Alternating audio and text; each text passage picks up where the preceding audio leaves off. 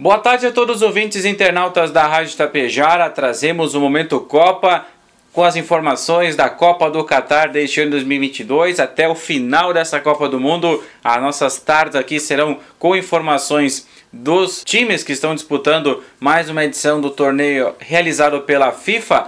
Ontem à tarde iniciou então mais uma edição da Copa do Mundo. O Catar foi derrotado pelo placar de 2 a 0 frente à seleção do Equador. Já hoje pela manhã tivemos o compromisso entre Inglaterra e Irã, já o jogo do grupo B da competição.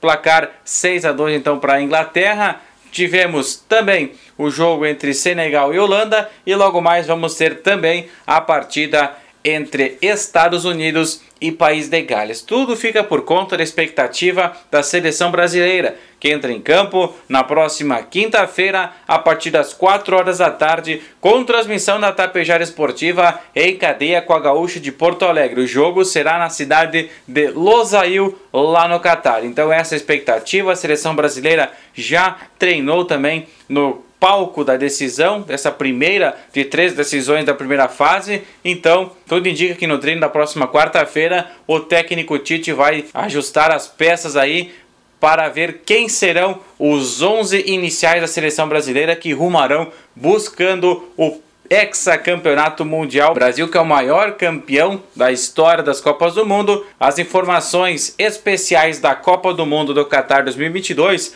você tem no oferecimento da JDB Contabilidade de Bastiani há 56 anos atendendo Tapejara e região. Agora no endereço da Rua Padre Anchieta aqui em Tapejara e também da Borilli Racing Pneus Off-Road. Adquira os produtos da Borilli Racing pelo site boriliracing.com.br. Tradição da família Burilli agora também sendo levada para o off-road.